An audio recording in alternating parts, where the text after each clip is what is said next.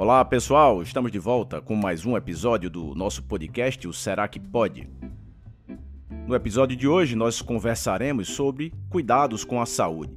Será que a nossa saúde pode esperar? O brasileiro tem essa fama de deixar tudo para depois, tudo para aquela última hora. Parece até que o verbo procrastinar, ou seja, adiar as ações, é uma constante. Se fala que é no depois que se perdem os melhores momentos, as maiores experiências e os melhores sentimentos. Quando se trata de saúde, a gente pode falar que depois a doença chega. Eu vejo muita gente ainda vivendo naquela ideia de aproveitar o hoje e esquecer do amanhã. Isso pode fazer sentido em alguns aspectos da nossa vida, mas para a saúde não pode ser assim. As nossas atitudes de hoje influenciam diretamente no amanhã, na nossa qualidade do envelhecimento.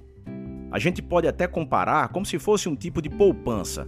Imaginem que cada passo dentro de uma vida saudável que nós damos, uma escolha alimentar saudável, uns copos de água a mais, mais um dia de treinamento, uma noite de sono reparador, dentre outras atitudes, cada esforço é como se a gente estivesse colocando uma moeda num cofrinho, poupando para utilizar esse crédito lá na frente. É uma forma fácil de entender que realmente a gente planta para colher no futuro.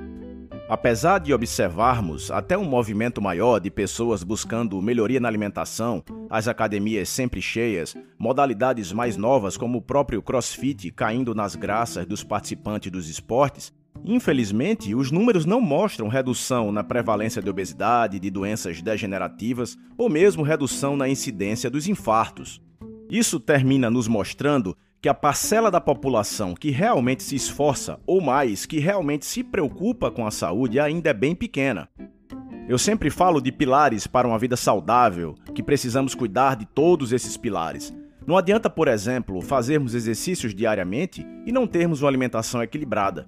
Não adianta treinar muito bem na sua academia 5, 6, 7 vezes por semana, mas não ter um sono reparador, não beber água de forma adequada.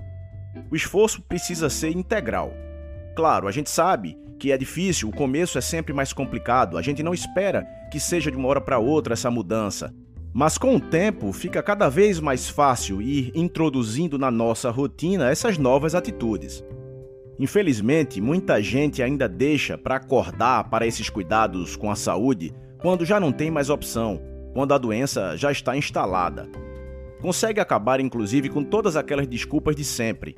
Procura um médico, arranja tempo para treinar, passa a prestar atenção na qualidade da própria alimentação, muitas vezes, inclusive, passando a preparar o seu próprio alimento. Quer comprar o remédio mais novo, mais potente e não importa nem o preço. O que importa é o tratamento.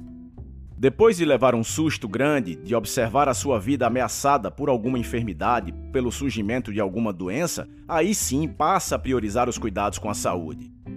Vejam só, buscar o melhor tratamento diante de alguma doença é claro que é muito importante. Mas um questionamento: será que não seria mais inteligente nós investirmos tempo e dinheiro na nossa saúde, em estratégias e até acompanhamento preventivo, exatamente para evitar o surgimento da doença? Então é isso, pessoal. Fica aí essa pergunta para que todos reflitam. Aguardo todos no nosso próximo episódio.